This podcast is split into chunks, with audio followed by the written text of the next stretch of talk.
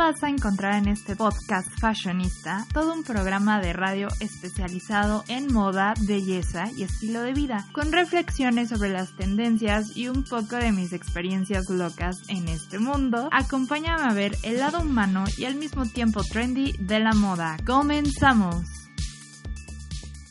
Hey, ¿qué onda chicos y chicas? Bueno, pues quiero abrirles una nueva sección que vamos a nombrarla charlas de café, si ustedes están de acuerdo y si no, pues escríbanme por mi Instagram y pues le podemos poner otro nombre, así que ahorita lo voy a titular charlas de café porque quiero hablarles y reflexionar sobre cuestiones o situaciones que me gustaría compartirles más personales, más de la vida, mis experiencias, así que vamos a sacar este tipo de capítulos los viernes. Cuando ustedes vean que no hay eh, los miércoles algo fashionista, seguramente los viernes van a estar escuchando este tipo de podcast y pues espero les guste mucho, lo pueden escuchar el fin de semana o eh, empezando su semana, cuando ustedes gusten. Yo les dejo aquí las reflexiones y pues me encantaría que ustedes también me dijeran a través de mis redes sociales de la chica de los tacones rojos si les gustan este tipo de pláticas que vamos a tener pues como otro tipo de programas, otro tipo de podcast, porque pues no solo la moda es ser súper fashionista y todo lo demás, sino yo también como ser humano quiero compartirles otras cosas y otras experiencias y otras vivencias. Espero les guste este primer episodio de Charlas de Café.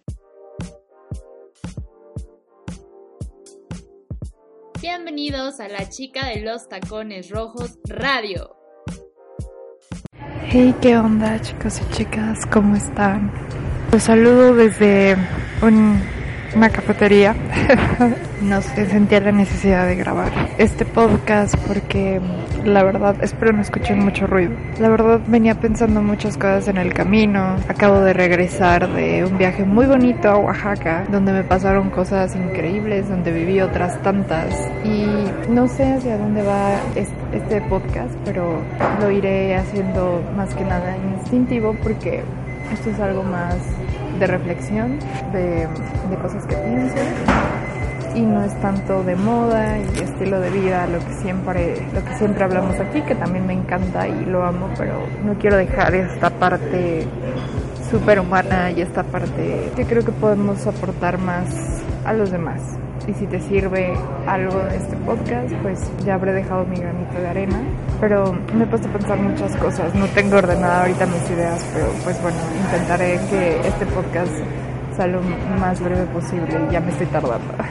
Bueno, pues primero que nada me fui unos días a Oaxaca, específicamente a Mazunte y a Huatulco. Pero en Mazunte pasaron cosas muy, muy, muy mágicas y me di cuenta de otras tantas. Pues yo soy originaria de la Ciudad de México y muchas veces aquí nos nos estresamos demasiado, ¿saben? Es como que la gente vive acelerada y vive en un ritmo que parecemos zombies literalmente.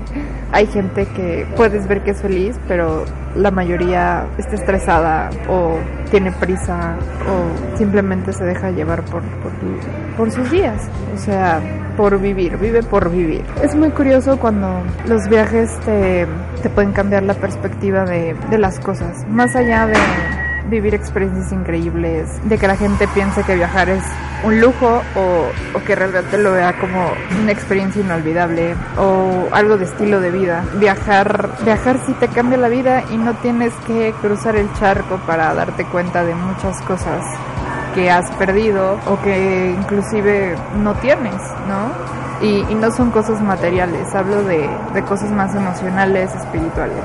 Bueno, resulta que cuando fue Mazunte, pues me desafié a mí misma en muchas cosas, porque yo siempre había sido de la idea de un viaje tiene que ser lo más cómodo posible, no vas a sufrir, no vas a, pues no, no te vas a poner mal, vaya, ¿no?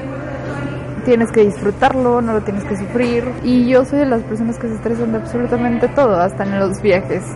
o sea, sí, ya, ya se imaginarán el nivel de estrés que luego yo traigo. Y, y, bueno, punto número uno, la primera lección que aprendí fue, pues sí, aunque muchos te lo repitan, el dejarte fluir es lo primordial en la vida. ¿Por qué? Porque a veces no fluimos ni con las decisiones que tomamos, ni con las cosas que hacemos, ni en el trabajo, ni con los amigos, ni con la familia, ni contigo mismo y quieres que todo esté perfecto. Yo soy una persona que la verdad es algo, pues muchas veces me han repetido que soy muy cuadrada. No me quiero comprar esa idea ni esa etiqueta, pero pues puede que tengan un poquito de razón. Y el hecho de viajar como a una zona en Oaxaca que no es tan fácil de acceder, o sea, tienes que llegar al aeropuerto de Huatulco y de ahí si no tienes carro, no tienes un carro, una moto, lo que sea, pues tienes que irte colectivo, porque los taxis te llegan a cobrar un poco caro, o si no quieres gastar en taxi, que tampoco es así carísimo, pero pues hay gente que sí te quiere cobrar muy caro porque piensa que no sabes a cuántos minutos está Mazunte, ¿no? Bueno, sí está más o menos como una, a una hora. Y pues bueno, empezó ahí mi aventura en la angustia, incertidumbre e incomodidad de, irme en autobuses y, colectivos que pues obviamente no conocía, que pues vienes de, la ciudad y pues eso te da miedo, ¿no? Porque no sabes qué va a pasar, te sientes inseguro, vienes ciscado. Pero ahí va mi primera lección. La gente me percibió como alguien que no está acostumbrado a la incomodidad de estar, tal vez un poco payasa, no lo sé. Y pues ya entonces la verdad es algo muy chistoso porque al final del día, pues sí, la verdad esa es la impresión y cómo me sentía. Hicieron un comentario así como dos chicos que estaban hasta atrás con un bebito, supongo que venían en, en familia y ellos iban hacia Mazunte también. Así como, ay, pues nosotros ya estamos acostumbrados a todo, ¿no? Pero yo en ese momento de verdad estaba mi mente en qué va a pasar, eh, estamos haciendo bien en subirnos a este transporte, eh, si vamos a llegar a nuestro destino. Total que había un lugar hasta el final de, de ese colectivo y pues me senté y, y fui con, con, mi novio y pues él se sentó hasta adelante, ¿no? Entonces me veía y me decía, todo bien y yo así pensando, ¿no? ¿Qué va a pasar? Ojalá que lleguemos con bien, estoy angustiada, ¿no? Y al lado de mí había otro, un señor, pues no sé, algo me dijo, ¿por qué no le preguntas a cuánto, a cuánto tiempo está Mazunte, si estás en el colectivo correcto? Y pues ya, le empecé a hacer la plática, empecé a cambiar mi cara de angustia o de no sé cómo lo definan, era más cara era más de angustia que de ser payaso, ¿no? Pero bueno, supongo que la gente lo puede llegar a malinterpretar. Entonces ya, ¿no? Le, le empecé a preguntar que cuánto tiempo estaba más Mazunte del aeropuerto, que, que si era bonito, que nunca había ido. Y ya el señor amablemente, que se llama Beto, me empezó a contar que sí, que él había, bueno, que se había mudado de la Ciudad de México a Mazunte y nos empezó a contar dónde podíamos conseguir comida barata, sus experiencias, de los animales que se había encontrado, tarántulas, víboras y muchas otras cosas y me empecé a paniquear más. Pero pues fue algo muy bonito porque al final ese señor siguió apareciéndose durante el viaje y nos dimos cuenta que como dos días después estábamos a la orilla de la playa y nos dimos cuenta que él vendía, ¿cómo se llama? Pastelitos, pastelitos orgánicos pastelitos que no tenían nada de, contenido eh, animal, ¿no? Pastelitos veganos, creo. Y que el señor era feliz, ¿no? Y, y, nos dijo que se había ido a vivir con su hermana y que había renunciado a la Ciudad de México y que era otra vida. Y yo no entendía por qué, ¿no? O sea, yo decía, pero ¿por qué te vas a ir a vivir a un lugar alejado de todo, no? Literal, en Mazunte pues sí tiene señal, tienes internet, llega la señal allá, porque hay pueblitos donde de plano no, pero no hay tele. O sea, pocas son las personas que tienen televisión. Yo les diría que son una o dos en todo el pueblito, que el pueblito es muy chiquito. Pero ahí te das cuenta que ni siquiera te hace falta, ¿sabes? O sea, estás en la playa, puedes ir cuando tú quieras, la vida se te pasa de una manera totalmente distinta, las horas pasan totalmente diferente, la gente es totalmente distinta, o sea, estamos en México, pero de verdad que los chilangos somos totalmente diferentes a lo que es la gente de allá, de Oaxaca o de cualquier otro estado, ¿no? Ahora entiendo por qué muchas veces nos critican y no que nos odien, pero sí no, no les gusta nuestra manera de ser. No todos somos así, no quiero generalizar, pero es increíble el nivel de confianza que la gente te tiene en Oaxaca. Estoy hablando específicamente de Oaxaca. Es increíble cómo la gente confía en ti, en serio. O sea, confía en ti para que le pagues, confía en ti, siendo que no te conoce, confía en ti y te quiere ayudar, confía en ti. Y sí, claro, hay, hay gente que pues también es ventajosa y que quiere sacar ventaja de las cosas y te quiere cobrar más caro, pero es muy poca, ¿saben? Yo estoy hablando de la gente que realmente vive, por ejemplo, en esta parte específica de Mazunte. Y este, pues no sé, o sea, la neta me dejó, me dejó una gran enseñanza en cuestión de la confianza, en cuestión de, lo esencial de la vida, lo, esencial de las cosas de la vida, de, que a veces estamos aquí y, y, de verdad todo es una competencia constante, todo es quiero dinero, quiero esto. Y no está mal tener ambiciones, pero, pero de verdad que ellos viven la vida tan simple y son tan felices. O sea, de verdad, allá la gente no la ves estresada, no la ves maleada. Los niños pueden estar metal libres, o sea, no les pasa nada y las mamás están bien, ¿saben? Y la gente se conoce y se saluda y se ayuda. Y es como una utopía. Totalmente, ¿saben? Es, como otra realidad. De verdad que la gente mexicana somos un mundo de realidades y, y, a cada uno nos toca vivir una distinta, pero lo más maravilloso de todo esto es que tú puedes elegir esa realidad. Mi amigo Beto, más bien nuestro amigo Beto, eligió vivir la realidad de allá, sabiendo que acá tal vez ya no era feliz, ya no era lo que buscaba. Y yo a Beto lo veía bien, lo veía tranquilo, lo veía feliz, lo veía en paz. Creo que es lo más maravilloso de la vida, ese tipo de cosas, ¿saben? Y bueno, pues otra cosa personal que les puedo contar es que un día antes de que nos regresáramos a Mazunte, o bueno, ese mismo día para ya irnos a Huatulco, bueno, pues estuvo muy chistoso porque estábamos desayunando. Y bueno, esto sí es más que nada para creyentes del universo y, y esas cosas. Yo sé que no todo el mundo cree, pero bueno, se les voy a platicar. De repente pasa un chavo que no sabemos de dónde salió y nos empezó a vender unos anillitos. Yo la verdad soy de las personas que pues no le gusta comprar como cositas así, ¿no? Chacharitas o collarcitos. Muy pocas veces me detengo a ver ese tipo de cosas y no sé por qué, pero al final del día eh, pues es algo que, que lo tengo por inercia, ¿no? Porque aquí en Ciudad de México es como que, oiga señora, señorita, no quiere comprar esto y así, pues tú vas con prisa y no, gracias, y volteas a ver qué es, ¿no? Y así tengo yo esa costumbre, mala costumbre.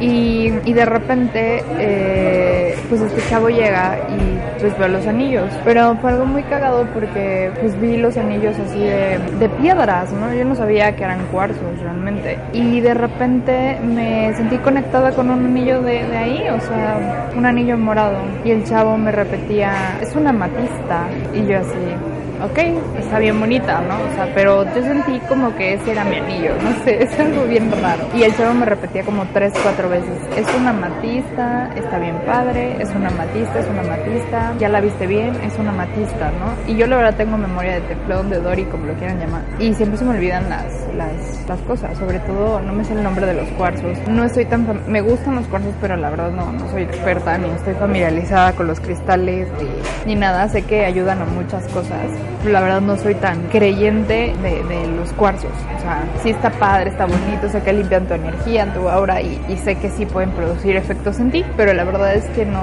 nunca le he tomado como la seriedad o la investigación para yo decir, ah, la verdad es que a veces soy una persona muy mental que les voy a ser muy sincera. Durante estos últimos años han, ha cambiado muchísimo mi persona, mi perspectiva ante la vida y muchas otras cosas. Ya no me considero una persona mental, sino una persona un poquito más espiritual, que un poquito más creyente y me dejó fluir más que antes.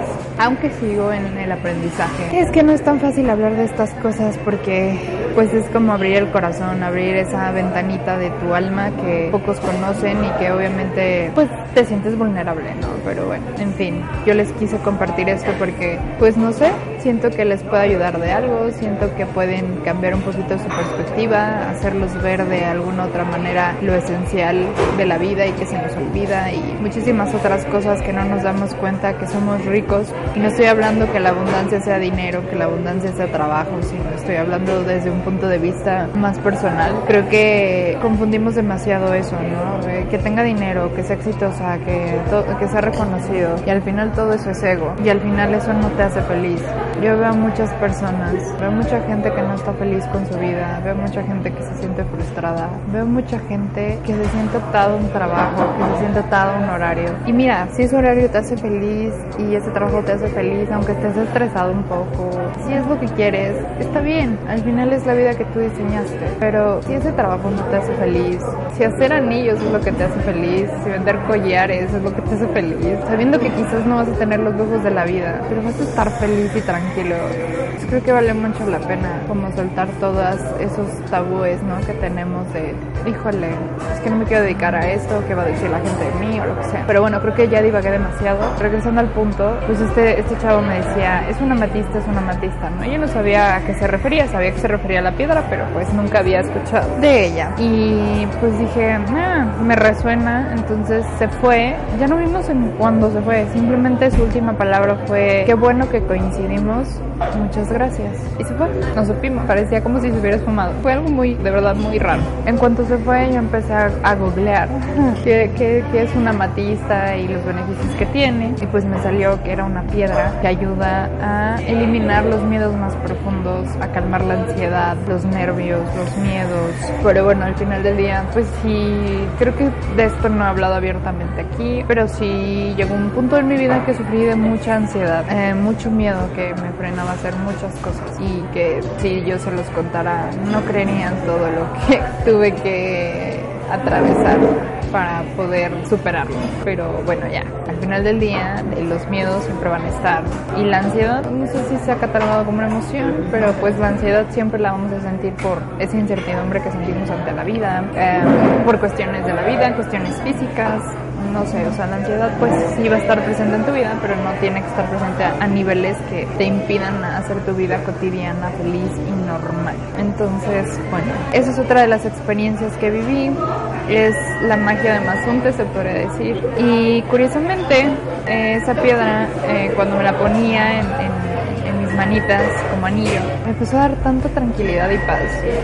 De repente regresé de allá. Bueno, me falta otra, otra más, pero no sé, igual eso se las cuento en otro capítulo. Pero entonces empecé a ver a la gente, a los perritos que estaban libres, que nadaban ahí en el mar y que salían y que no les preocupaba nada. La gente de ahí también vivía tranquila, vendiendo sus cosas, vendiendo lo que hacían, vendiendo panecitos y platanitos machos y, vendiendo tamalitos y así, pero vaya, no los veía mortificados, ¿no? Cada quien tenía su negocito ahí de ayudas y, y, se divertían y se reían y vaya, no, me cambió totalmente la visión de las personas y entonces llegas a la ciudad y empiezas a ver que aquí tenemos caretas, tenemos máscaras, que nos protegemos mucho del otro, ¿no? No me vaya a hacer el otro algo, no me vaya a querer meter el pie, ¿no? Y es, es triste, ¿saben? O sea, es triste pero a la vez es, es, es bonito abrir los ojos y decir, híjole, no, yo no voy a ser parte de esto. Yo voy a ser parte de la gente que quiere generar un cambio, de la gente que, que es buena onda, de la gente que, que, quiere ayudar al otro. Y muchas veces caes en eso, porque al final del día la, la ciudad es lo que te, pues te malea, ¿no? Te malacostumbra, te mal... lo malentiendes, no lo sé porque estás discado y porque somos tantas personas que de una o veinte mil te vas a encontrar la mitad que te hagan cosas y la otra mitad que no. Entonces, pues es eso, amigos. Tengan la vida que quieran crear. No va a ser fácil. Nadie dijo que fuera fácil. Nadie dijo que los sueños fueran fáciles y nadie dijo que, que lo esencial de la vida no pudiera ser simple. A veces caemos mucho en quiero ser, quiero ser eso. Y no está mal. Yo creo que cada quien elige su vida como quiere vivir. Pero sepan elegir, sepan analizar, sepan, sepan seguir a su intuición, a su corazón. No sé, Beto fue como ese angelito, porque de verdad nos guió hacia Mazunte y me sentí más segura. Fue ese angelito en el camino y nunca lo voy a olvidar. Yo creo que ni mi novio ni yo lo vamos a olvidar. Tampoco vamos a olvidar a ese señor de la amatista. Y bueno, pues les cuento de una vez. En Huatulco también me encontré con una preciosa niña que tenía dos pajaritos en su cabeza y creíamos que eran de juguete, era como una diadema, pero no, eran reales totalmente. Los pajaritos le obedecían muy cañón. Y tenía 10 años la niña y pasó y nos vendió dulces. No sé, los que viven en la ciudad pues saben que muchas veces explotan a los niños, eh, no sé, los tratan mal, los maltratan. Son niños que no tienen familia, que no tienen papás, que si lo tienen los explotan, ¿no? Entonces, pues es una situación lamentable. Muchas veces pues no, no les quieres dar dinero porque dices es que va a seguir con su explotación, es que lo van a seguir usando de esa manera. Pero esta niña, no sé, me, me causó una ternura que no puedo explicarles. Se acercó a nosotros, me vendía los dulces súper baratos, así que lo único que hice fue darle ahí un dinero que tenía yo. Y, y bueno, me, me, me causó mucha ternura. Mi novio agarró a los pajaritos y empezamos a hablar con ella. Y una niña muy linda.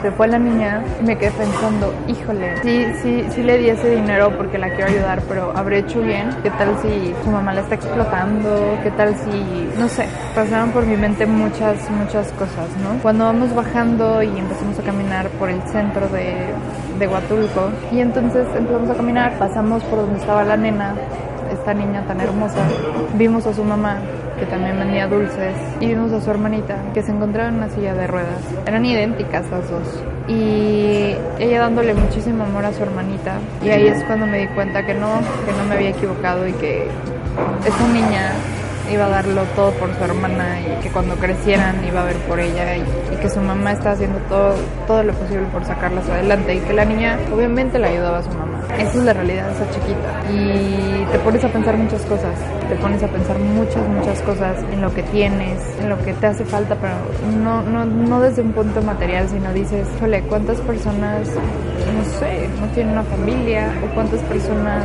no viven con los seres que aman?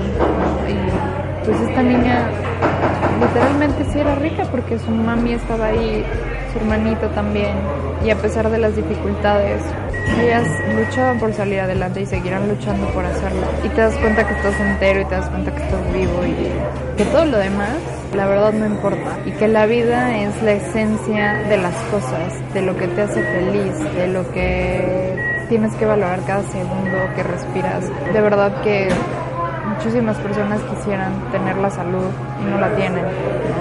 Muchísimas personas quisieran, quisieran tener algo que tú tienes y no lo tienen. Y eh, pues al final del día esa es la lección. Esas son algunas de las lecciones. Y de repente aquí cuando llegas a la ciudad te das cuenta, volteas a tu alrededor y dices, what? ¿Qué es lo que estamos haciendo? O sea, ¿qué, qué tanto daño nos hace no estar cerca de lo elemental? El aire puro, de las montañas, del mar, de la arena. O sea, ahora entiendo por qué la gente está tan enferma psicológicamente a veces. No quiero ser catastrófica, pero pero de verdad me puse a reflexionar mucho. Y pues nada, amigos, eso era lo que les quería contar. Este programa es muy diferente y pues espero les sirva, les guste, les ayude de algo. Espero les guste este podcast. Espero no escuchen tanto ruido y pues no sé, solamente quería grabar esta reflexión, tal vez divagué demasiado. Espero les ayude, espero puedan escucharlo mientras van caminando, mientras están en el trabajo estresados y esto les quite un poquito de ese estrés, mientras están en el carro saliendo de un día difícil. Recuerden lo esencial de la vida, recuerden las cosas tan simples, de qué cosas tan pequeñitas son las que más nos hacen felices y valoren todo, todo lo que tienen. Ojo, no estoy hablando de lo material, sino de las cosas, de las, no de las cosas, sino de las personas que tienen a su lado, de sus mascotas, de sus hijos, de sus padres, de, su familia, de todo. Incluso gente que ya no está con nosotros, pero que nos dio la dicha de tenerlos y de poder conocerlos. Los quiero mucho y pues esta vez no habrá moda, solamente habrá reflexión y pues nada, nos vemos a la próxima. Sígueme en Instagram, Facebook y YouTube como La Chica de los Tacones Rojos. Twitter como CH Tacones Rojos. Ahí nos vemos.